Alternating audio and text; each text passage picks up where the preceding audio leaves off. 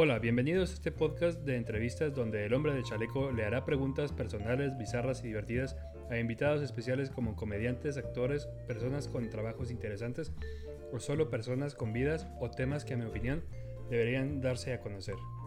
Yo soy el Turi de la Cruz y en esta ocasión tenemos como invitada a una persona este, que yo considero un tanto especial, es una pequeña persona.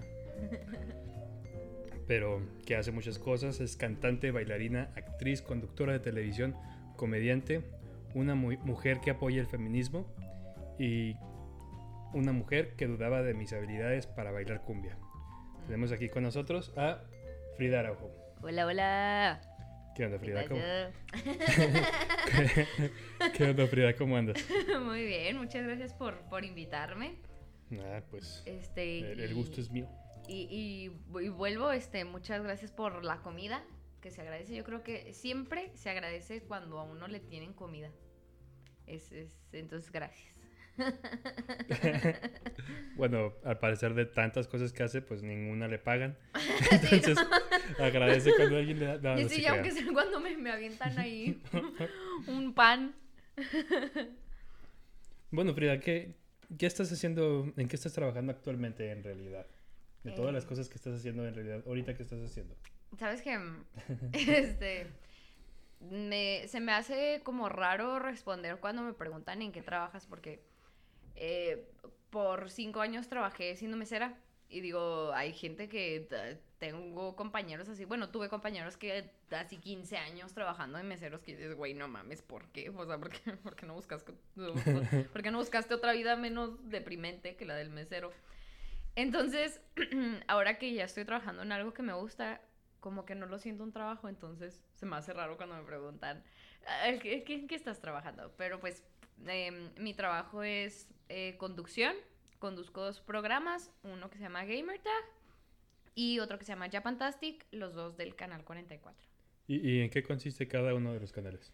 Gamertag eh, Gamertag hablamos más, es más como de revista, se basa más obviamente en videojuegos, pero también hablamos de series, hablamos de cómics, hablamos de películas nuevas que se vayan a lanzar, pero claro que pues el punto es hablar de videojuegos, como nuevos lanzamientos, tanto de como de PC, de celular, de, este, diferentes consolas, entonces pues básicamente eso.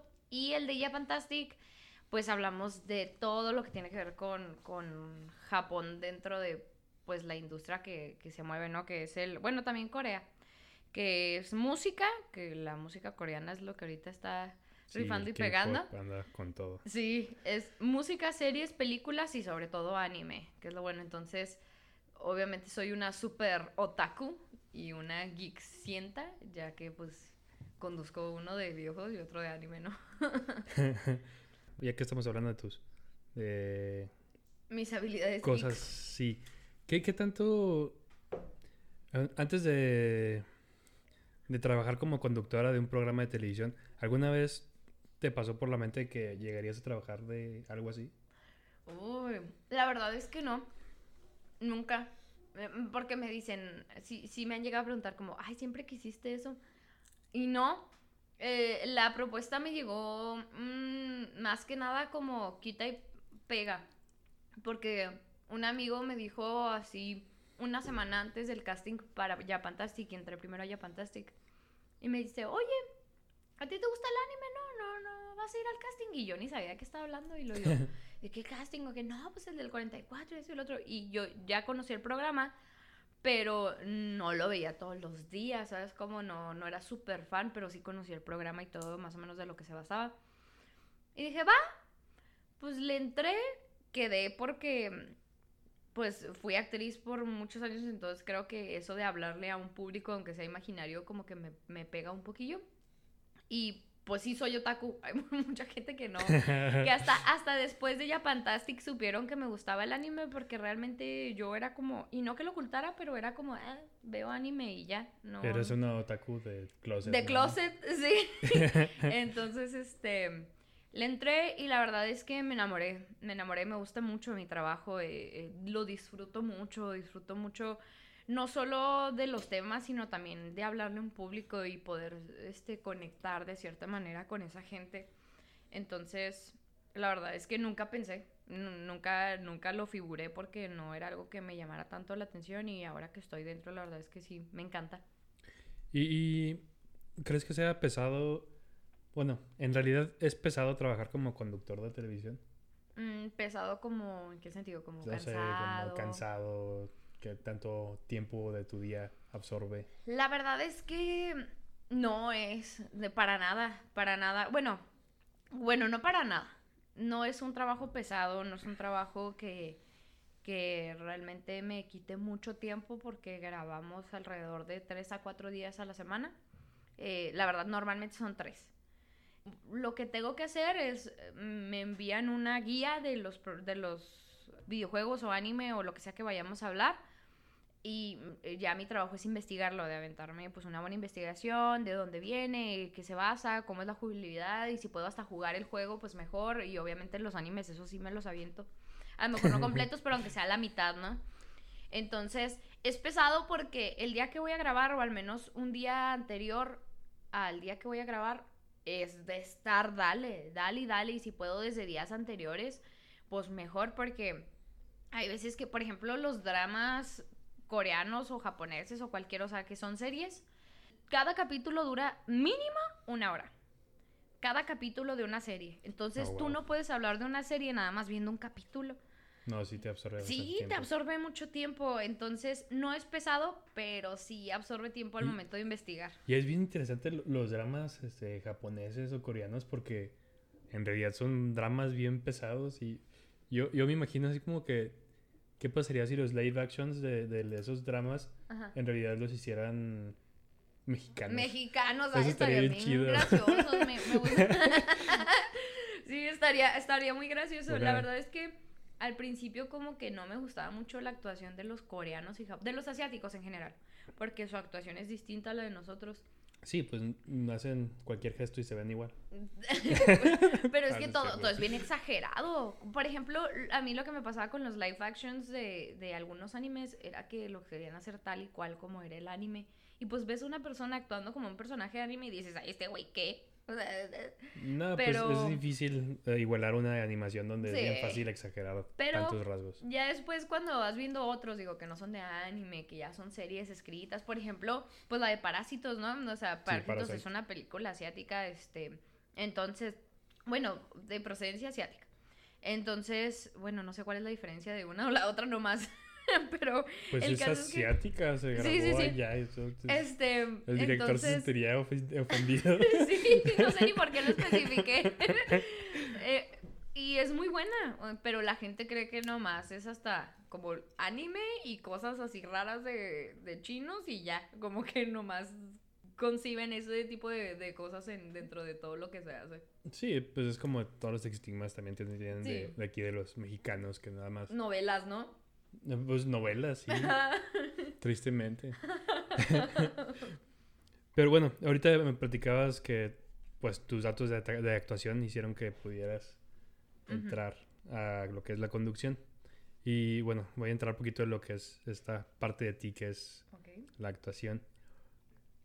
¿En qué proyectos has participado de, de actuación? ¿Eres uh. actúas frente a cámara, teatro?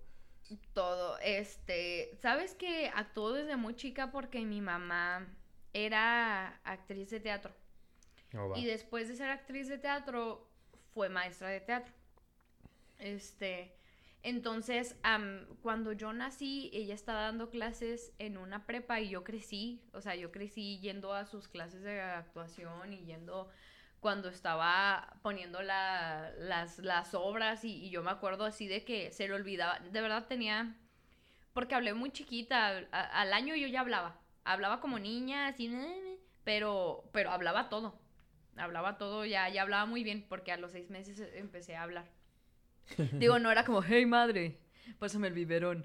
Más bien era, a los seis meses dije mi primera palabra y ya para el año como que ya ya tenía varias, entonces... Ya podía recitar el sí, ¿no? Ya, ya, ya, claro. entonces, para... Ponle que me acuerdo que yo creo que tenía como cuatro años que estaban así ensayando obras, yo les daba hasta las líneas a los actorcillos de que ya me había aprendido la obra, entonces gracias a mi mamá crecí en ese medio y cuando estuve en la primaria hice mi primera obra que fue escrita y dirigida por mi mamá, porque después este, terminó su carrera en pedagogía y pues ya, era maestra de primaria, me tocó estar en las mismas primarias que ella y lanzaron una convocatoria como de teatro para todas las primarias de, de la ciudad y de, de, todo el estado, fíjate, nomás que era primero como por ciudad y luego el estado y luego a lo mejor se iban a México y cosas así.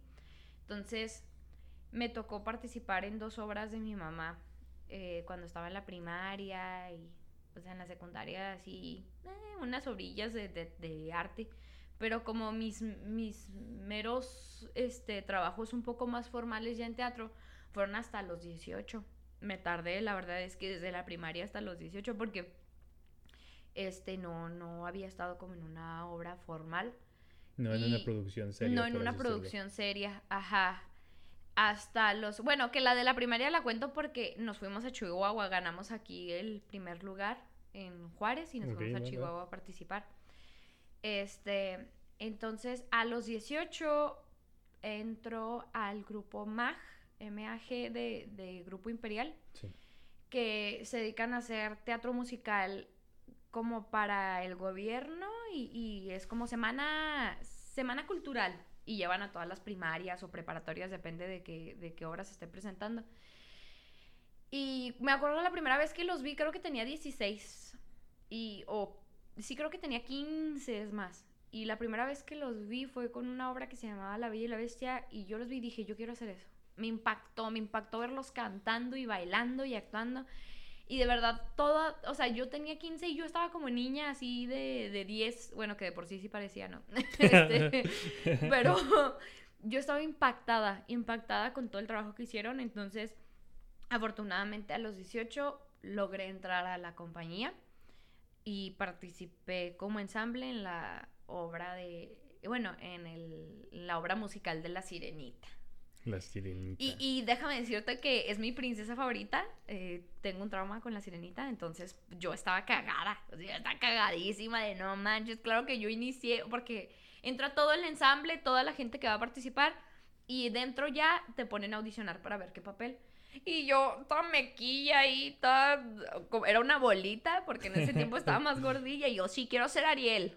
O sea, yo, yo vengo para Audicionaste por el principal, sí, a huevo. Claro que no. Y, Terminaste de Flounder. Sí, no, anda, bueno, fuera que hubiera terminado de Flounder. este, no, terminé. Pero la verdad es que me encantó porque me enseñaron. Bueno, yo ya estaba en clases de jazz y de, y de ballet en ese tiempo, pero me enseñaron mejor a bailar. Y, y fue una experiencia muy bonita. Y me tocó un personajillo como que en el musical le cambiaron el final y y salen unas princesas al final. Y me tocó el, personaje ahí, una de las princesas que nomás cantan como dos parrafitos. Y dije, eh, como que quiero brillar, ¿no? Porque me encanta la atención. sí. Entonces, un amigo se llevó una nariz como de plástico así grandota, así como, pues, como de bruja, pero no se veía tan de bruja, nomás se veía así una nariz muy fea. Una nariz exagerada.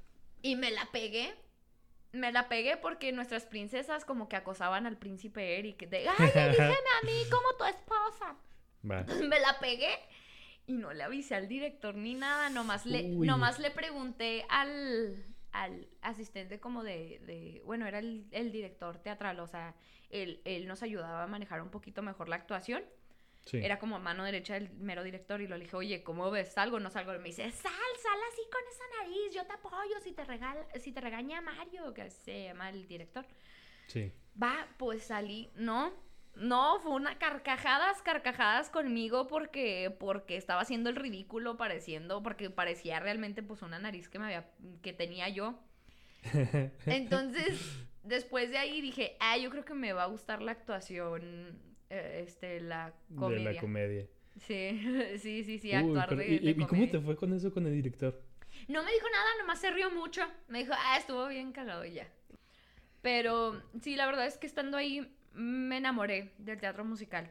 Ya me gustaba, como yo creo que, que a varias mujeres. Me gusta mucho eso, de, esa onda del teatro, pero el teatro musical como que todavía le tengo Un respeto, ¿no? Y me vería ahí bailando y cantando. Es, es muy pesado, debo de aceptarlo, ¿eh? Hay mucha gente que no le gusta porque, pues, no le gusta, como que no le entona esto de que la gente salga cantando nomás porque sí. Pero Sí. es muy pesado cantar, bailar y actuar al mismo tiempo. Es muy pesado y yo lo aprendí con Mac, precisamente. Después, este, participé en, en una producción que se hizo como hermana, bueno, no hermana, pero salieron varios ahí productores de Mag. Sí. Decidieron como hacer ya su propia compañía y formaron Mute Producciones, este, que su primera y única, lamentablemente su primera y única producción fue Chicago. Wow, un clásico. Sí. Sí. Sí, muy bueno. Y, y el director fue precisamente el director este, teatral de. El director De- de, de Mag. Ujú, de Mag, Sí. eh, Ricardo, un excelente amigo. Este, y me dio la oportunidad de ser la protagonista, esa cosa que yo nunca hubiera pensado que me iba a pasar en años, ¿no? Sí. Y me dio la oportunidad de ser la protagonista que se llama Roxy y yo quedé encantada, me enamoré y esta chava es en, en la obra más que en la película, porque si tú ves la película que está ahí en Netflix, la chava no es, o sea, está tontona, pero tampoco es tan cotorrona en la película. Sí. Pero en el, el teatro musical, en la obra musical, ella es más, más tonta, más cotorrona. Entonces, pues me dejé ir y me enamoré, me enamoré de ese personaje. También ahí mismo me ayudaron a, a moldear mi voz. Por ejemplo, ahorita mi, mi, mi nivel vocal, el, el nivel vocal que tengo, yo no Sí. lo tenía antes de llegar a- ahí a, a Chicago. Me ayudaron ahí este con profesores este muy buenos que tuve. Este entonces realmente es algo que, que agradezco mucho y disfruté mucho de estar ahí aparte de pues de estar en la obra porque me ayudaron a crecer más pero uy no pues estuve en muchos mira Sí. para hacerlo me- más Eh, corta Justamente, sí, estoy informado de, de tres, sí de, de, tres, tres obras de arte, obras de teatro que, que, en las que has participado que son producciones un poco más profesionales, me Ajá. imagino. Pero pues ya que yo sé que el año pasado estuviste haciendo Sí. una obra. Sí, me, me faltó ahí comentarte. O sea, de ahí me pasé a Hoy no me puedo levantar, que también la hizo Mag, pero también ahí nomás bailé, ahí sí no actué ni nada. Este, y luego de ahí ya dije, ya terminé un, un rato con, con lo de teatro musical porque absorbe mucho tiempo. Mucho tiempo. Yo creo que no he hecho, yo no he hecho ninguna actividad en mi vida que me absorba tanto tiempo como Sí, pues es que los ensayos y Sí, ¿no? todo es muy... Entonces entré este, a esta obra que ahora de hecho está en pausa y vamos a tener en verano nuevas este, funciones, pero, pero la cancelamos pues por, por el coronavirus, pero se llama Fiato Duri, la compañía, Sí, y es teatro, teatro dramático, teatro normal. sí. Y teatro. tenemos la obra que se llama eh, La Casa del Senador, que es de comedia. Sí, una comedia. Mm, Sí, entonces ahí me divierto mucho. Hago el personaje de una secretaria alcohólica y puta, entonces todo lo que quise hacer, todo, todo para lo que nací en la vida.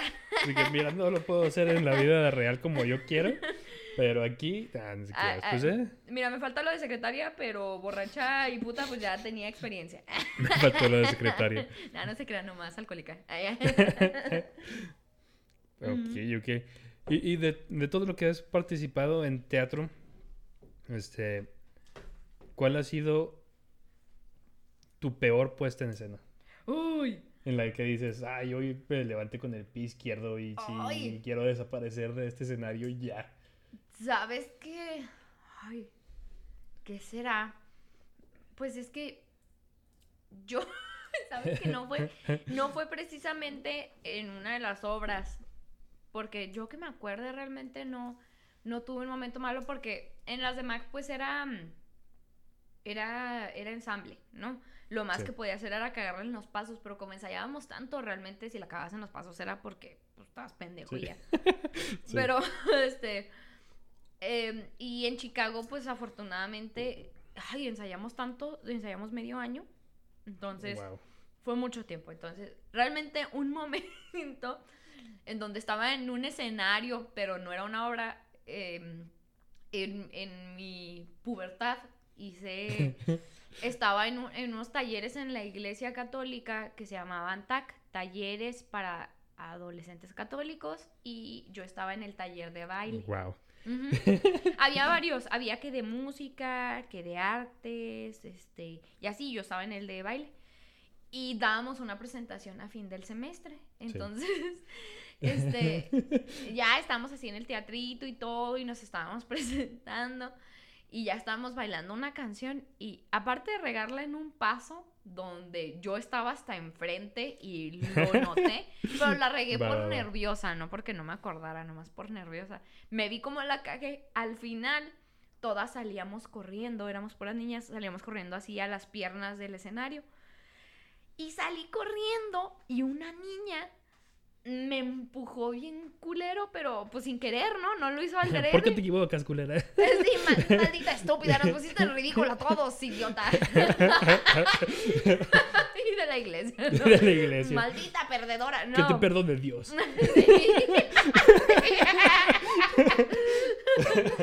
pues salimos corriendo todas, pero como que ahí no pusieron mucho orden al momento. Eh, No, nomás al final salen corriendo a los pies y ya, Y ¿no? nadie dijo hacia dónde tenías que correr. ¿no? Yo salí corriendo, me caí, me partí la madre así de esas que te caes como recto, ¿no? Sin poner manos ni nada. Así, ¡pam! 100%, todo el cuerpo hizo contacto. Sí. me caí de frente y se me cayó un zapato. Entonces me levanté y quise seguir corriendo, pero volteo y está el zapato a la mitad del escenario. y te regresaste por él. Entonces nomás se vio una pendeja así. Todas corriendo, una se cae bien culero, sale corriendo y luego de repente nomás se ve cómo se regresa por su zapato y sale. Ay, no. Ah, una la- vergüenza. La comedia es lo tuyo, Sí, definitivamente. Sí, sí, sí, es- sí. Yo creo que a partir de ahí debía haberme dado cuenta que yo había nacido, ¿no? Para causar gracia. sí. Una escena digna de Chespirito. Sí. Totalmente. Sí, pero yo creo que ese fue el momento donde dije, ay, Dios mío, por favor, trágame. Y ahorita hablabas poquito de, de tu nivel vocal actual. Mm. Dime, actualmente, cu- ¿cuál es el... ¿En qué estás trabajando en tu nivel vocal? ¿Cuál- ¿Qué proyecto tienes actualmente en eso de la música? Bueno, pues, ahorita tengo mi... perdón. Ay, perdón. Ya aquí haciendo por desastre. Tengo mi banda que se llama Sibela. Sí, Vela. Este, la verdad es que tengo muchos años con ellos. Sibela tal cual. Tengo cuatro años con ellos, pero esa banda inició desde que yo tenía 16 años. No más que, bueno, no la banda, pero la como la formación de eh, baterista, el guitarrista principal y yo. Estábamos desde los 16 años en una banda. Iban y salían músicos, iban y salían, hasta que hace cuatro años, yo creo ya casi cinco, este año se cumplen cinco, este, decidimos como hacer un poquito algo más formal, ¿no? Algo con a lo mejor músicos un poco más confiables y que estén dispuestos a hacer como un trabajo formal. Y fue como empezamos a hacer Sibela, poco a poco, pero, pero pues nos, nos costó ahí ingenio, ¿no? Porque como banda inicias haciendo covers. Inicias Sí. haciendo covers Sí, siempre, no siempre. falta que de Muse, que, que cosas así. Pero ya cuando nos dimos a la tarea de escribir, pues este, ya fue tomárnoslo en serio y ahorita andamos en eso. De hecho, andamos en el proceso de escribir nuestro segundo disco, a pesar de que todavía no salga el primero. Lamentablemente se retrasó pues por el coronavirus, porque la productora con la que, con la que pues firmamos, pues muchos ahorita no pueden estar yendo al estudio, ¿no? Porque en su casa no tienen como la computadora, la tecnología necesaria para seguir editando las canciones. Sí. Entonces tienen que ir al estudio y pues los pobres están tratando de mantenerse en sus casas lo más posible porque ellos viven en Ciudad de México. Sí, sí, la productora está en Ciudad Ajá. de México. Se va a Chove Studios, entonces este se va a atrasar un poquito el, el disco, pero pues ahorita andamos ahí tratando de escribir cositas nuevas cada uno en su casa, ¿no? Pero ahí, ahí ando. Y, y, por ejemplo, Sibela es una banda de rock de Mexabilly, es como lo, lo de- definen ellos. ¿Qué, Sí. qué es esto del Mexabilly? ¿Cómo, cómo Mm. lo definirías? ¿Sabes que hay un género que se llama psychobilly que deriva del rockabilly? El rockabilly es como Johnny Cash, ¿no? Sí. Eh, eh, es el, el padre del rockabilly. De ahí sigue el psychobilly, en el que mucha gente no lo conoce, pero es muy bueno. Es que cuando dices la combinación, dices, ay, qué raro. Pero es esta, este rockabilly que es como blues country. Y el psychobilly como que le agregan punk. a esa combinación. Entonces dices, no manches. ¿eso qué es? Pero se termina... es- Ah, miren, les, les recomiendo Nick, Nick 13, Nick 13 o Tiger Army, que son dos bandas. De hecho, Nick 13 era, era el vocalista de Tiger Ar- Army. Este... Ay, no, es que hay muchas más, pero, pero es, el psychobilly es un, un género muy, muy fregón. Este, que hasta se escucha medio, medio rock and rollero, pero, pero todavía manteniendo esta, esta cercanía con el rockabilly. Y nosotros, así como muy intrepidillos, ¿no? Como, ay, YOLO, somos jóvenes. este, decidí, a mí me gustaba, en ese tiempo yo andaba full con el rockabilly, con el psychobilly, a mí me encantaba, entonces yo les dije, ¿qué tal si escribimos una canción así medio psychobilly? Y le entramos y nuestra primera canción es Eva, este, mm, se llama Eva y es la canción como una de las más psychobillies que tenemos. Pero ya estando ahí, como que debido a las, como a las fuentes que tiene cada músico de la banda, por ejemplo, el bajista viene, es un muy buen bajista, pero él venía de, de una banda de, de banda. O sea, él, él, él tocaba con unos señores que tocan así cumbia y banda y se rentan para eventos. Ah, ok, como, Entonces, este chavo traía todo ese ritmo como regional mexicano. como regional así. mexicano. Sí. Entonces, así de repente se nos ocurre, ¿no? ¿Y y qué tal si le metemos ahí unas pizcas de, de tradicional mexicano? O sea, a ver, vamos a ver. Y es como sale nuestro primer single que está en YouTube y Spotify y cualquier plataforma de música que se llama, eh, se llama Katrina. Sí. Si usted le pone Katrina, Sibela con ese sol y doble L, ahí va a salir. Y es así como una combinación de psychobilly con, con tradicional mexicano. Y la verdad es que no es por automavarnos ni absolutamente nada de eso. Pero tratamos de buscar, ¿no? Nuestro género para saber, digo, para al menos ir a entrevistas y saber qué es lo que estamos tocando. Sí. Y no existe.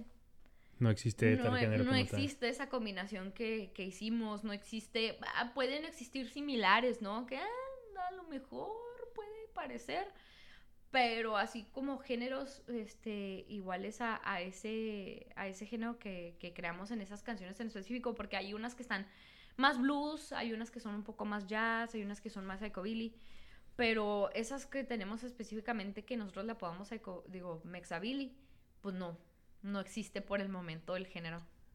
Entonces, pues lo, lo nombramos nosotros, dijimos, no, pues nosotros vamos a ponerle un nombre, ¿no? Y va, pues como se parece al Psychobilly, pero con ahí mexicano, pues Mexabilly. No, y es, es, es una experiencia muy interesante porque, pues, hace un ratillo, ¿verdad? Tuve le- dije, ah, voy a, voy a darle la oportunidad a esta morrilla que me dijo, ah, ve, va a tocar mi bandita, ¿no? Canto bien padre, Va a tocar mi bandita. Y, ah, bueno, mira, venden cerveza. este, van a ir otras... Si me puedo empedar, sí voy. Va a ir otra banda que sí conozco. Entonces voy a ir y no, fue la verdad una muy grata sorpresa de escuchar a Sibela. Yo no tenía ni idea cuando vi que sacaron un, un que es un trombón, ¿no? No, tenemos- una- un Somos sax, ocho. Tenemos, un bueno, era, una- creo que cuando tú nos fuiste a ver, porque teníamos saxofón, trombón y trompeta. Pero Sí. ahorita ya no tenemos el saxofón. Entonces, somos ocho. Porque se lo robaron. Porque no lo roban. No, pues el, el No se chavo decidió. Bueno, eh, el chavo salió de la banda, pero ahorita sí somos dos guitarras, bajo, batería, vocal, teclado, trompeta y trombón. Entonces, Wow. estoy- nos falta poco para hacer una de, sí, banda. Les falta vestirse todos igual. Eh, para sí. que- Aunque no creas con- porque si los visto, si les digo, váyanse de rojo con negro o de rojo, blanco y negro, porque más o menos son los colores del logo de, de la banda. Ok. Pero Va, sí va. nos falta poco para hacer una banda así de ya del recodo. No, sí, es una, una un género que en realidad no escuchas. Cuando lo vi dije, ay, ¿quién, quién se creen estos? Panteón Rococó. sí. Y no, nada que ver con Panteón Rococó. yo Ya dije, quisiera, ¿no? al Pero, inicio pues, yo, este, yo me había forzado a escuchar como si fuera tipo un ska. mm, Pero no, no, no es un ska. O sea, es bailable, pero no es algo común. Está, está muy chido. Y la verdad es que eh, Frida tiene un cuerpo muy pequeño para la voz que carga. Y eso sí es sorprendente. Yo cuando la, la he escuchado como comediante hacer stand-up fue como la conocí. ujú. Y cuando empezó a cantar dije, no mames, esa morra toda mequilla que cuenta chistes. chiquilla, ¿eh? Canta así, o sea, eso, eso sí me llamó mucho la atención. Este, y bueno, con las bandas ya tienen mucho tiempo trabajando con, con algunos músicos de tu banda. Y se, se hace una, una hermandad, ¿no? Hay como una familia muy cabrón. ¿Cuál es una experiencia bizarra o fuera de lo común que hayas vivido con, con tus chicos? Uy. ¿O sea, arriba o abajo del escenario? Sabes que ahora que somos más, somos muy diferentes. Imagínense ocho personas, ¿no? Conviviendo. O sea, siete hombres y una mujer, primeramente, porque, porque a lo mejor hablaré como vato, pero pues sigo siendo hembra, ¿no? Sigue siendo Entonces, una damita, ¿no? Este, el estar conviviendo ocho personas tan distintas, dirías, ay, a lo mejor se pelean a cada rato, ¿no? Va a haber ahí agarres o algo. Y la verdad es que tuvimos la fortuna, yo me siento con la fortuna, no sé si los demás lo sienten así, pero yo me siento con la fortuna de haberme topado con personas tan tan maravillosas. La verdad es que cada uno de mis músicos son, son increíbles. Aparte de ser buenos músicos, son unas personas muy buenas. Son muy buenas, son bondadosas, son graciosos. Entonces, ahora que somos más, cuando fuimos a Ciudad de México a empezar a grabar el disco, nos quedamos todos en un Airbnb. Mira, fue la segunda ocasión, porque la primera vez fuimos nueve, porque iba el saxofonista. Pero ahí el saxofonista tuvimos unos conflictos con él, porque era una persona muy especial, eh, de mal manera. Tenía un IQ. Este, no. no, eso es chiste. Más bien era una persona muy especialita, como de esos niños que no se tocan, ¿no? Entonces, pues no se dejó violar. Entonces... Ay, que no me toquen mi pirulina. No, ándele, déjese. Nos quedamos en un Airbnb de dos, así eran dos cuartos, no había más, o sea, ent- entrabas al Airbnb y así del lado derecho había como una cocinita pequeña Sí. y seguías y ya, dos camas matrimoniales y luego una puerta en medio de las camas y, y así otro cuarto y dos camas matrimoniales y el baño del lado derecho. Oh, Entonces fuck. dijimos, wow, ocho personas aquí, Eh, digo, si hiciéramos ocho, va, va a estar suave, ¿no? Y luego de- más tarde iba a ¿Qué llegar... somos cubanos? ¿Que somos... ¿Que somos hondureños? Un saludo a los cubanos que venden tortas en el centro, están bien buenas. Sí, están muy buenas. Pero no son de Cuba los que venden las tortas cubanas en el centro, pero están muy Eh, Pero buenas. están buenas. sí. Este, entonces dijimos, wow, la convivencia va a estar, va a estar interesante. Entonces, yo creo que los momentos más bizarros los vivimos ahí. Porque, bueno, y también en el otro. Ay, es que el, el trombonista es un personaje. Es un chavo que acaba de. O sea, en ese tiempo tenía 18. Gordito, haz de cuenta, Gibby. Y el de iCarly. sí. Pero moreno y cabello largo. Así como abajo de los hombros. Y un y es un amor. súper lacio para empezar. Súper lacio, hermoso el cabello maldito. Y es un amor, es un amor, es una cosa maravillosa, pero es bien ocurrente, no mames. Y, y siempre andaba sin camisa. Entonces, imagínate así, despertar y ya verlo sin camisa, ¿no? Y el muchacho se graduó, ¿no? En, en una maestría en ¿Se tirarse graduó o no? con honores en, en, en tirarse flatulencias más apestosas y fuertes que cualquiera de los siete demás que estábamos ahí. Entonces, a mí me tocó estar en el mismo cuarto que él. Entonces, en una cama estábamos mm, mi mejor amigo, que es el guitarrista este, rítmico, y yo. En la otra, él se estaba durmiendo. Le hicimos leches. Él estaba durmiendo con el, con el trompetista, que los dos son muy amigos. Y de verdad, así en la madrugada te despertaban los pedos de leches, así de, de que se oían tan fuertes. o así de repente de que preguntaba, que hasta le, le- le preguntas, ¿no? Es como que, oye, ¿estás bien? güey, ¿no te dolió, no te dolió. oye". de repente así se acercaba el, el baterista y lo, oigan, ya se despertó leches y se oyó un pedote y lo, se me hace que sí. se me hace que ahí te respondo, o sea, ya así de, oye, no, ya vamos a empezar a crear un nuevo Un lenguaje, lenguaje. con leche donde se comunica a través de pedos. Entonces, esto es como que esas experiencias donde nos tocó quedarnos en, en, en un mismo Airbnb estuvieron como bizarras y graciosas al mismo tiempo. Esto, esto, era, fue unas experiencias muy padres, la verdad. Eres una persona que hace conversación bien fácil. Yo creo que serías, cuando ya seas viejita, serías como que la señora que se sube a la ruta y te trata de sacar plática. Ya se va. Tengo miedo de eso. en general siempre tengo miedo de que alguien se siente enseguida de mí en, un, en el transporte público. y te empiece a platicar cualquier cosa, ¿no? No, solo que se sienten enseguida. de mí. ya me siento incómodo en mi espacio, mi espacio personal. Este, pero aparte, se te da muy fácil el habla y empezaste a hacer stand-up. ¿Por qué hacer comedia stand-up?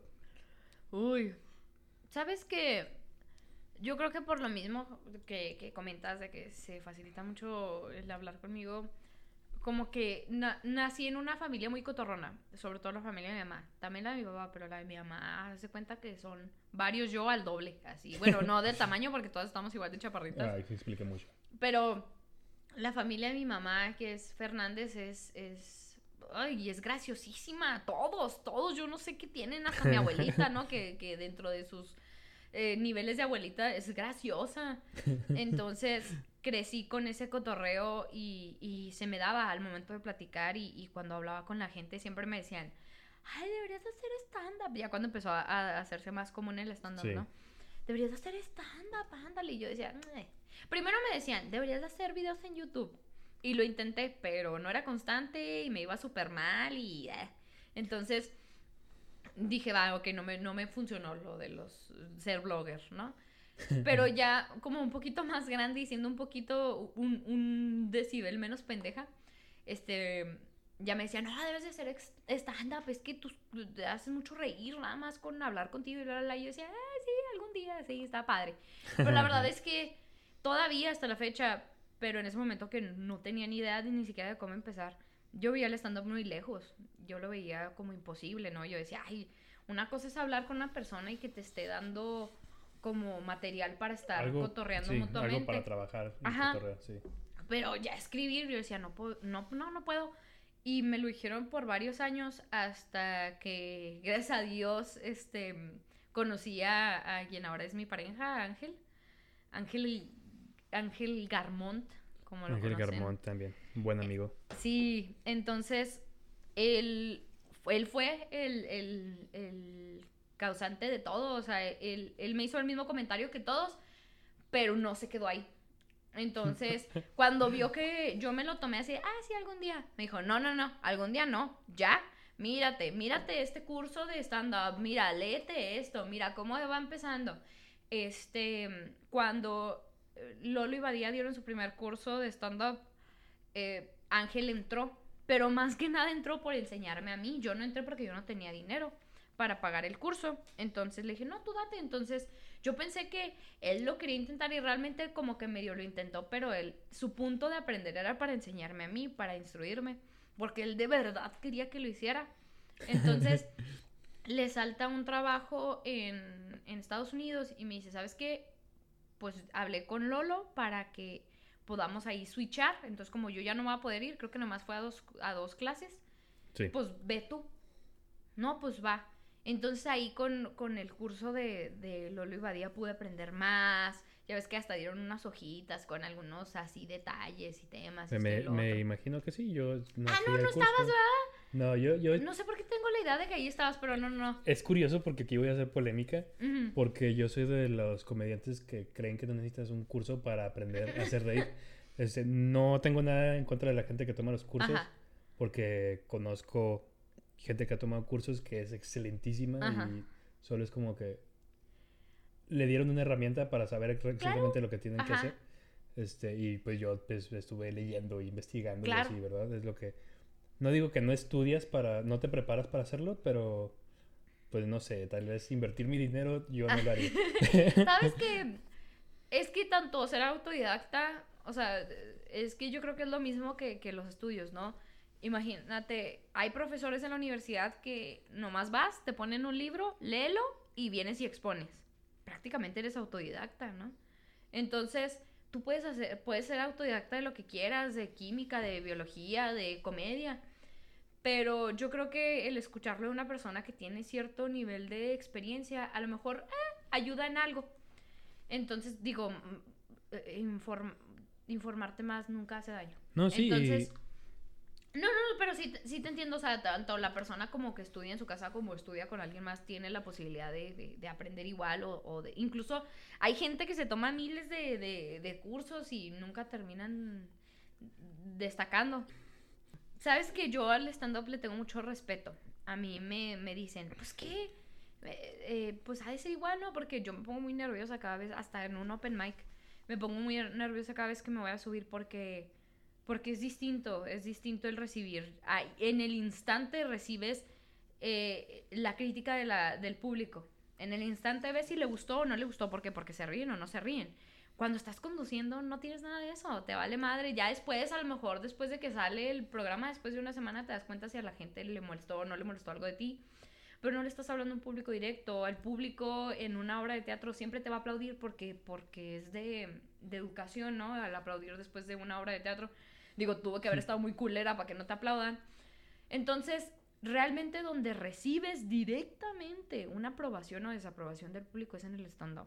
Está súper fuerte y pesado y aparte de ello, tienes que saber escribir. Por más, por más gracia que causes, Sí. si no tienes ni una pizca neta de, de escritura, vas a batallar. Vas a batallar para formular chistes que se entiendan, para, para estructurarlos de una manera en la que sean comprensibles y dejes lo más gracioso al- al- en el, este, al final, ¿no? Entonces, ya que, que des así tu, tu punchline o no sé. O sea, entonces tienes que tener un mínimo un conocimiento leve de, de escritura o de redacción para que tus chistes funcionen, al menos de una manera en la que, en, en la que puedan causar gracia.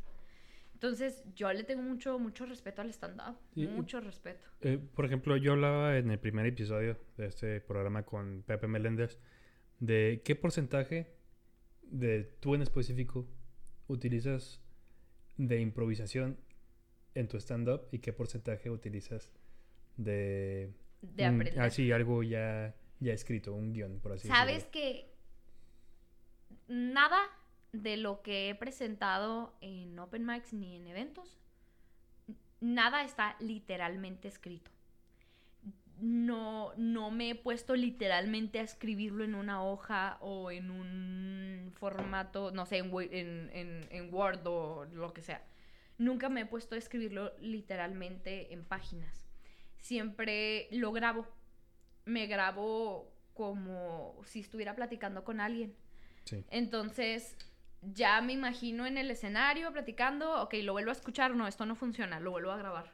Ok, ah, ya, escuchándolo ya dices, ah, ahí funcionaría esto. Entonces, todo, yo funciono como grabándolo, como escuchándome y, y llevándolo así.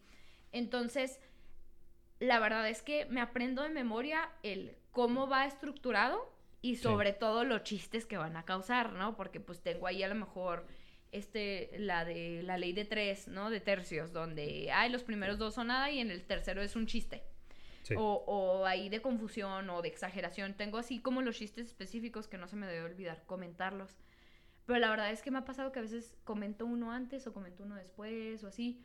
Porque la mayoría de todo lo que me aviento es improvisado. Tengo bien, bien, tengo bien estructurado el tema y, y la formación y, la y, y cómo va, cómo voy sacando cada, cada chiste, pero no lo tengo memorizado en palabras escritas. ¿sabes Sí, cómo? eh, pero ya llevas una estructura y ya sabes al punto al que quieres llegar. Sí, claro. Sí, Ajá. por ejemplo, ah, hablamos también de otro comediante, él lo mencionó, de, de Israel Adrián, Sí. que él a veces se sube y va así como que... Ay, ese güey es como Voy a ver qué 90%, 90% improvisación. Sí, güey y, está muy cabrón. Sí, es que y muchos, mucho público dice, es que ese güey es muy gracioso y piensan que la persona es muy graciosa en su día a día nada más con platicar con él. Y no, o sea, es- hay chistes que pasas y repasas y repasas para poder llegar a, un- a que sea gracioso. Este, y muchos de ellos no lo comprenden. Sí. Y bueno, todos nos vemos influenciados. Ah, este, vi varios egresados de la generación de la escuela de Lolo y Badía. sí. Y pues mire, no es por presumir, pero pues yo creo que tengo aquí a una de las mejores egresadas. Porque para, para empezar es de las que siguieron haciéndolo, ¿verdad? Sí, creo que ninguno siguió haciéndolo. pues de los que de tus generaciones, solo cre- creo que Brian Espinosa. Ah, sí, que mensa. Brian. Brian Espinosa. Y Gama, Juan Gama, que él Gama. ya lo hacía desde antes, pero Ajá. Pues yo creo que Brian sí le, Espinosa le y Juan. Gama y yo somos los únicos. Y la verdad es que me da agüite porque los demás tenían.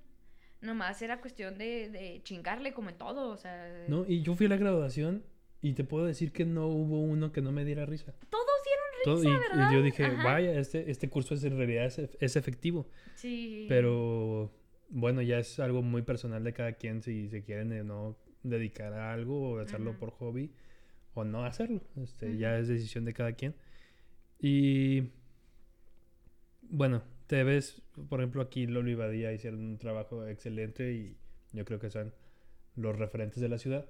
Pero aparte de Lolo y Badía, ¿qué, qué otro comediante tú sugieres o qué, qué quién sigues? Que, de, ¿De dónde? ¿Sabes que Ay, es que yo, yo la verdad le tengo mucho respeto a todos porque yo, yo no sé cómo escriban, pero cuando los escucho digo, ay, o sea, se ve que se sentó, o sea, se ve que se sentó, que le invirtió, este, entre ellos tú, de verdad, yo creo que nunca, nunca me voy a, bueno, a lo mejor estoy exagerando, pero hasta el momento te puedo decir que nunca me he cansado de escuchar tu chiste de la torta. Cada vez que lo cuentas, genuinamente me da risa, porque hay veces que uno como compañero dice, ah, me va a reír nomás para hacer ruido y que alguien más se ría, ¿no? Y sí, pasa. Pero, sí, sí, sí. Sí, a este güey le está yendo de la verga. no te- Sí. sí. Este, pero no, de verdad, genuinamente, cada vez que cuentas el de la torta, me río. Me da mucha risa. Uf, y, este, este, yo no sé si pueda llegar a escribir así, pero ahorita el que tengo un favorito y que me sorprende mucho porque parecería un niño asustado es David. David Acosta es otro comediante local. es otro comediante local. Este, ay, ese desgraciado, tú lo ves y hasta como que le da, se me figura que le da miedo hablar, como que es muy tímido. Pero, o sea, cuando estás cotorreando con él, ¿no? Como que de repente suelta chistes, pero como que tímido, no sé cómo. Es que tiene problemas de autoestima Sí. eh, reales. Parece sí, que es un personaje en el escenario, pero es así, Eh, es, es en verdad. Y el desgraciado escribe muy bien. Escribe muy bien. Le eh, es, le tengo, le tengo mucho respeto y, este, y lo valoro mucho porque, porque yo siento que, que si le sigue chingando es de los, de los que va a empezar a salir. de Sí, es muy prometedor. Es otro comediante que es Pe- egresado de un curso. Pero te Sí. referías a local o ya No, general. no, en en- general, alguien Uy, pues. de locales te podría recomendar un chorro como tres. Sí. ¿Sabes que Hay un chorro como dos. No, hay buen talento aquí en la no, hay ciudad. muy buen talento. en la También ciudad. Mirza es otra compañera y, y- y- y la tomo en cuenta porque pues somos prácticamente ya las últimas dos mujeres que quedamos porque había más mujeres pero como que ahorita no andan activas. No, están intermitentes. De Ajá. repente regresan un mes y y luego vienen. Desaparecen otro y pues cambian de intereses Sí. de repente. Y Mirza es, es, pues la mamá, ¿no? Es la mamá de los pollitos. Es la tía del stand-up en Juárez. Sí, pero en general ya en stand-up a mí me gusta mucho... Uy, pues qué te digo, m- me gusta mucho la comedia negra, pero no soy buena haciéndolo, creo yo. A co- cotorreando sí, puedo ser bastante mierdita, pero al momento de escribirlo como que no. Y me gusta mucho Carlos Vallarta. Porque es Este, moreno, ¿verdad? Porque ¿A es te moreno. refieres con comedia negra? Sí, con comedia negra. Me gusta mucho Carlos Vallarta. ¿Sabes qué? Franco Escamilla me gusta mucho. Primeramente, pues porque es de los pioneros. Y en segunda, porque yo creo que mi comedia ni de pedo se le acerca los talones a, a- a Franco, pero es similar. porque Porque es an- de anécdotas. Sí. Y, y ese güey ha dicho que él tiene estudiada cada palabra, ¿no? Mm, Este, pero yo siento que coincido un poco con su tipo de comedia, de, de anécdotas y de cotorrear y de ir sacando de una anécdota que cualquiera, si la cuentas normal, no podría causar gracia, pero si le das toque, a lo mejor ahí causa, ¿no? Entonces, por eso admiro mucho a Franco y, es ahí un, un, un ejemplo a seguir para mí por, porque eh, como que hago, hago match con su comedia. Pero ay, hay, hay muchísimos, hay, hay muchísimos eh, comediantes que pues que me gustan mucho. Ok, este. Vo- Voy a pasar a una sección donde voy a hacer un poco, un poco preguntas A más ver. personales. A ver, date, espero, date, date, date. espero incomodarte. No, no es cierto. No, no, no, sí, no si te no incomoda, no funciona. Al primera edad en la que te dio herpes. Penicilina. Eh, ok. Voy a empezar con algo ligero. ¿Cuál es tu libro favorito? Uy, ya valimos madre. La Biblia. La Biblia. este, porque sí, claro, la Biblia. Este, la Constitución, porque no deja de ser sí, libro. sí, la ley de Dios y No la te del humano. Sabes que soy muy mala lectora porque de chiquilla tenía problemas en la lectura. De hecho, no de tan chiquilla, o sea, desde chiquita hasta ya tipo prepa. Sí. Hasta hoy. Hasta hoy tuve muchos problemas con la lectura porque pues ah, hay conflictos que se le dan una vez que, que empiezas a ver este vasto mundo de, de- de la, de la educación especial. Te das cuenta pues que muchos niños no aprenden igual que otros, ¿no? Sí. Entonces a mí se me dificultó mucho la lectura. Sabía leer, obviamente, conocía todas las letras, pero uh, leía súper mal. Entonces me costó mucho leer y me costó tomarle amor a- a los libros. Pero Uy, si te puedo mencionar a lo mejor un libro. que sí leí. Mira, uno así un libro que por ahí estaba.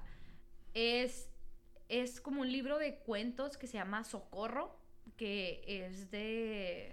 ay, maldita sea, se me fue ahorita el nombre, pero es una escritora muy buena, que tiene puros... como- En, en ese de Socorro vienen varias historias como de terror, chiquitas. Oh, va, va, va. Este, y están muy chingonas, la señora escribe muy bien. Este, y haz de cuenta que en ese viene uno que se llama Socorro 10. Y habla de una niña que nació con con como una visión de rayos X. Y ah, a ver, déjame ver si te encuentro es el de Elsa Bornemann. Eh, Elsa Bonnerman. Sí. Este, se llama Bornemann. Bonnerman. es que dices Bonner y se escuché como si fuera Ah, sí, va, sí, cierto. Bonnerman. Es Borner, sí. Entonces, esta niña nació con, con una vista como de rayos X. Entonces, después de que tiene como 5 años, entonces se dan cuenta que, que tiene esta visión, la operan.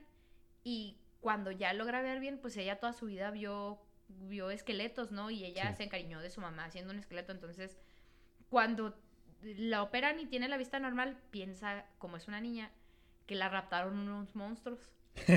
y se vuelve loca. De cada conspiración Sí. y todo. Y se vuelve loca, se vuelve loca al punto de, tiene, que, de tener que meterlo en un manicomio. Entonces, así al final de, de, de la historiecita, te cuentan cómo la visita la mamá y ella dice, no, es que estos monstruos toman la voz de mis personas amadas, pero, Oh. pero son, son monstruos así, este, raros y extraños que, que quieren convencerme de que... Entonces la, la chava se vuelve loca, se vuelve loca de toda su vida porque, porque para ella no concibe a humanos con carne.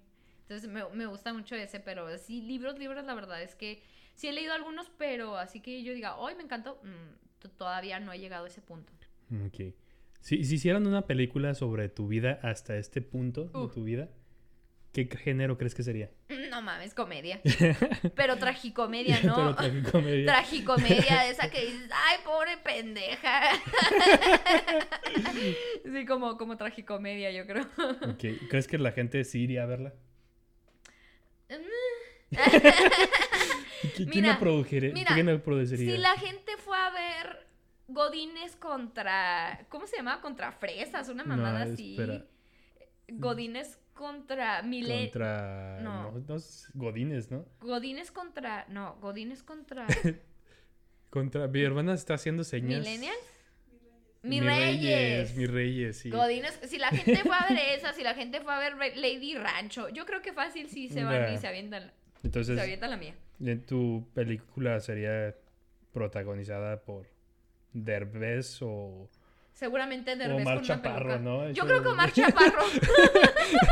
Yo creo que Omar Chaparro vestido de, de, de De- la licenciada Pamela Juanjo. Algo así, Sí. sí. ¿Cuál es tu mayor adicción? Uy, la cocaína. No se crean, el, el foco. Ay, no tengo lana para ser adicta a la cocaína. No te creas. Mm, Ay, mi mayor adicción. Ay, ¿sabes que soy recolectora? Ya no puedo decir que compulsiva porque con los años he, he logrado como Controlar. eh, controlarlo. Pero, o sea, esos cuartos, habitaciones donde veías que no se veía por dónde pasar, donde lo- el único lugar que había espacio era eh, este espacio que hacía la puerta al abrirse, así era mi cuarto. O sea, yo, yo tenía toda la ropa tirada y, y- y acumulaba muchas cosas como madrecitas que sabes que nunca vas a estar en tu puta vida, pero dices, ah, no, se va, a se va a ofrecer. Este payasito lámpara servilletero se va a ofrecer en algún momento. Eh, este, este paquete de un dulce que me gustó, pero no me acuerdo cómo se llama. En vez de escribir el puto nombre, no, vamos a guardar la envoltura. Entonces. Es súper común. Sí, sí. Entonces, eh, era mi, era prácticamente mi pedo, ¿no? El, el ser una persona súper desordenada y, y, pues muy, muy, des- muy in- inestable emocionalmente, ¿no? Pero gracias a Dios ya lo fui dejando. Mi cuarto ahorita parece el de una persona eh, sana mentalmente. Entonces, prácticamente esa es mi adicción, el, el coleccionar cosas que realmente no sirven para ni madres. Por ejemplo, mi Niso me llega así apenas. Mi- Mi Niso, va, compremos un chingo de cosas que no necesito. Pero, pero sí. Justamente yo, antes de que estudiara el Miniso aquí en Juárez, eh, fui al del aeropuerto de Ciudad de México. Sí. Y entré porque uno de mis amigos estaba bien emocionado porque iba a ir a Miniso. Ah, Y entramos y yo como que duré tres minutos y dije, ¿qué vergas estoy haciendo aquí? no hay nada aquí que yo pueda comprar. la primera vez que yo entré a mi Niso, que también fue en Ciudad de México, pero no fue en el aeropuerto, fue allá en la ciudad, yo creo que duré como una hora. No, no mames. Una no. hora, no compré un chingo de cosas. Solo y cuando llego a durar más de una hora en una tienda es porque es una Anda una chichona por ahí. de... Curiosa, ¿no?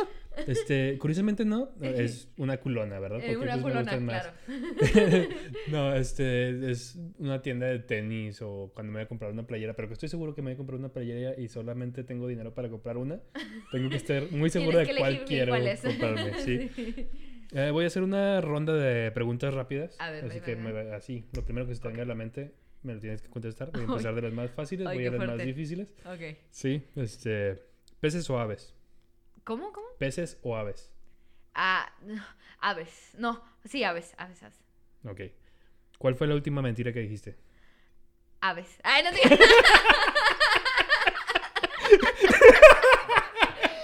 No, le, le dije a mi mamá que iba con mi mejor amiga a visitarla para no asustarla y decirle que iba a la casa de un chavo que no conoce porque más que nada por el coronavirus. Ah, o sea, mentiste para venir a este podcast sí, a me grabar. metí para venir a este podcast. Ok, va. Ah, entre una pelea entre un churro y una concha, ¿quién ganaría? Un churro y una concha. Sí. eh, uh, ay, el churro, porque relleno. el churro se puede rellenar, yo digo que el churro. ¿No sería más fácil sacarle el relleno a un churro? Mm, es que de todas maneras siento que gana el churro, porque hasta es más fácil de comer. La pinche concha se te desmadra toda y se cae como la. Va, ok. Eh, ¿Cuál parte de tu cuerpo te gusta más? Ay, uy, ah. Ay, no, mira, este, que el, yo creo que mi boca. Tengo que contestar algo. Ah, ¿Cuál es tu pierna favorita? Uy. Difícil, ¿eh? Difícil porque las dos son igual de hábiles, pero diría que la derecha. La derecha, va. ¿Por qué estudiar psicología? Ay, porque no me aceptaron en la escuela de música. Ok, ok. ¿Un gusto culposo? Ay, El anime. Eh, ya no. Ay, no sé. ¿Sabes que Llegó esa etapa de mi vida donde dije todos mis gustos los voy a exponer, pero. Todos no. son gustos y tienen Todos son derechos por gustos. igual. Sí, no sé, me gusta hasta Cartel de Santa como Ariana Grande. Entonces, no, no, no Sería sé. un crossover interesante. Un crossover interesante. yo sí, yo sí lo escucharía. Sí, y Está doloroso para. Ariana Grande, ¿eh? Ay, ay. Sí, ese crossover estaría muy, Estaría muy, muy intenso. muy intenso, sí. ok. Ah, ¿Cuál es tu serie de anime favorita? Ay, no. No, no, no, no, no. Ok, dime un top 3. Ay, mira, Evangelion está definitivamente, Neon Genesis Evangelion está en el primer, así en los primeros. Está un anime que se llama Enfenlid. Está otro que se llama No, sí lo vi. Vampire Knight, otro que se llama Blood Plus, Blood como con un más. Y, y, ay, no sé, muchos, hay muchos. ¿Cuál es tu chiste favorito? Ese chiste que siempre te dicen, cuéntame un chiste, es el primero que cuentas. Ay, pues no tengo. Ah, ya sé cuál. Todos tenemos ese chiste. es, es uno muy bonito. Que es. ¿Por qué la niña se cayó? ¿Por qué la niña se cayó del columpio? ¿Por qué? Porque era negra. no, no tiene razón de ser, no, no existe, no, no hay un motivo, era negra. Eso es un giro inesperado, señores. un muy buen giro inesperado. ok, ¿qué prefieres? ¿Que todas las personas que conoces te descubran teniendo sexo? ¿O descubrir a cada persona que conoces teniendo sexo? Uy, la segunda. Ay, ay, no, no, te creas, no, guácala. Porque implica familia, ¿no? Sí, todos no, los que no. conocen, profesores, Ay, no. este... ¿Sabes qué? Prefiero, la, prefiero descubrir a las personas. Porque estaría gacho que mi abuelita me descubriera, ¿no? Mi mamá. Pero pues ya se pasa el trauma si yo, si yo veo ahí un algo, ¿no?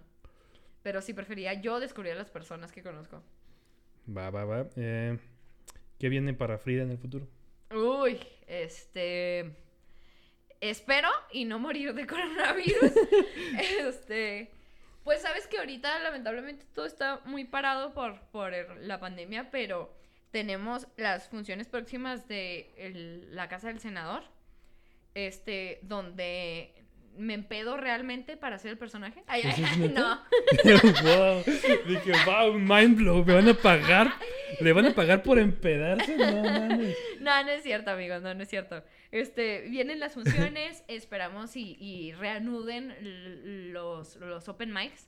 O sea, por favor. Este, ahorita ando haciendo streams, ando jugando en línea, este, por si me gustan buscar en mis redes sociales que se llama Frida Araujo F, en todas mis redes sociales estoy como Frida Araujo y una F al final. Y estoy haciendo ahí jugando, disque aparentando, este, que sé hacer, este, las cosas de, de la gamers, juegación. ¿no? La juegación. la juegación Esa es del Nintendo. del Nintendo. Y este, pues por el momento, la verdad es que todo está muy parado, pero, pero pues vamos ahí fregándole conforme vaya avanzando este rollo del coronavirus. Ok, ya para terminar, Frida. ¿Cuál es tu frase favorita? Ay, güey. ¿Sabes que es una frase bien, bien, a lo mejor muy cursi? Pero cuando la escuché me enamoré de esa frase y déjame decirte que no sé quién chingado la dijo. Este, pero dice, estamos hechos de la misma materia que los sueños. O estamos... Sí, estamos hechos... No, a ver, me estoy equivocando. Estamos hechos de la misma... O es de los sueños o es de la misma materia que las estrellas. Una mamada así. Pero me, gusta porque te hacen saber que, que por más complicado que parezca realizar algún sueño, estamos hechos de esa misma materia. Nosotros la creamos, nosotros la, la, la llevamos a cabo y la desarrollamos. Entonces, algo que vemos tan grande como un sueño o como una estrella, podemos llegar a hacer eso porque estamos hechos de lo mismo. Entonces me gusta mucho. No, excelente. ¿Y qué te pareció la entrevista? Ay, me gustó mucho. Me gustó mucho, de verdad. Te deseo mucho éxito en, en este nuevo podcast. Yo digo que, que te va a ir muy bien porque es muy grato hablar contigo. Y pues gracias. siempre es chido que te pregunten de ti misma, ¿no? Porque pues ego. porque pues actriz, mírenme. No, y, y hablando con, con otros invitados, mencionan mucho que es padre hacerse preguntas que uno no esperaría. sí, hacerse. sí.